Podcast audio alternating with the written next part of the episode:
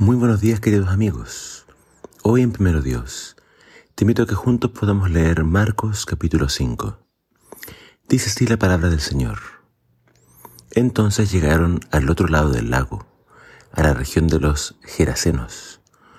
Cuando Jesús bajó de la barca, un hombre poseído por un espíritu maligno salió de entre las tumbas a su encuentro. Este hombre vivía en las cuevas de entierro y ya nadie podía sujetarlo, ni siquiera con cadenas. Siempre que lo ataban con cadenas y grilletes, la cual le hacían a menudo, él rompía las cadenas de sus muñecas y destrozaba los grilletes. No había nadie con suficiente fuerza para someterlo. Día y noche vagaba entre las cuevas donde enterraban a los muertos y por las colinas, aullando y cortándose con piedras afiladas. Cuando Jesús todavía estaba a cierta distancia, el hombre lo vio. Corrió a su encuentro y se inclinó delante de él. Dando un alarido gritó, ¿Por qué te entrometes conmigo, Jesús, Hijo del Dios Altísimo? En el nombre de Dios te suplico que no me tortures. Pues Jesús ya le había dicho al espíritu, sal de este hombre, espíritu maligno. Entonces Jesús le preguntó, ¿cómo te llamas? Y él contestó, me llamo Legión, porque somos muchos los que estamos dentro de este hombre. Entonces los espíritus malignos le suplicaron una y otra vez que no los enviara a un lugar lejano. Sucedió que había una gran manada de cerdos alimentándose en una ladera cercana. Envíanos a esos cerdos, suplicaron los espíritus. Déjanos entrar en ellos. Entonces Jesús se, lo permitió. Los espíritus malignos salieron del hombre y entraron en los cerdos, y toda la manada de unos dos mil cerdos se lanzó al lago por el precipicio y se ahogó en el agua.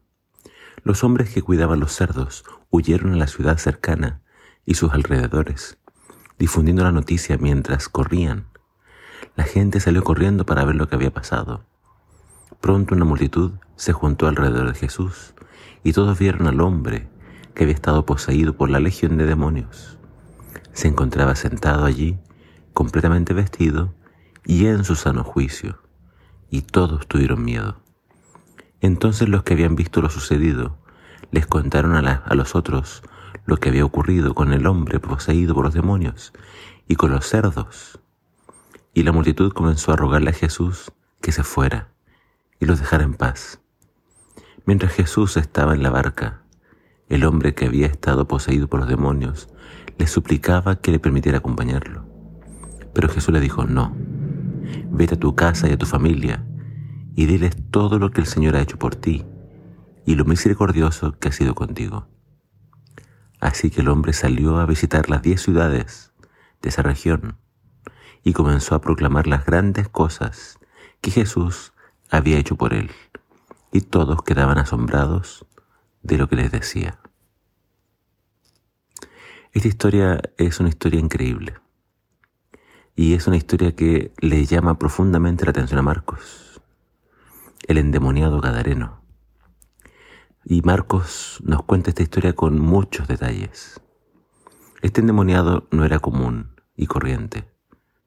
Cuando Jesús le pregunta su nombre, él responde, me llamo Legión porque somos muchos. Legión es un término romano para describir una formación de soldados. Entonces podríamos decir que acá encontramos a demonios organizados y una gran multitud de ellos en una sola persona. Entonces no es uno, no es dos, son miles de demonios. Por eso este hombre estaba totalmente fuera de control. Su vida estaba siendo gobernada por los demonios. Él ya no tenía dominio propio. Todo el mundo lo conocía y aunque muchas veces habían querido someterlo, tenía una fuerza descomunal y desbarataba todo tipo de cadenas y grilletes. Este hombre entonces era una molestia para todos, dando alaridos, eh, pareciendo realmente alguien temible. Todos querían amarrarlo y que ya los dejara en paz pero eso había sido imposible. De nada sirven las cadenas contra las fuerzas espirituales. Contra los demonios de nada sirven las armas terrenales. Solo Dios podía liberar a este hombre.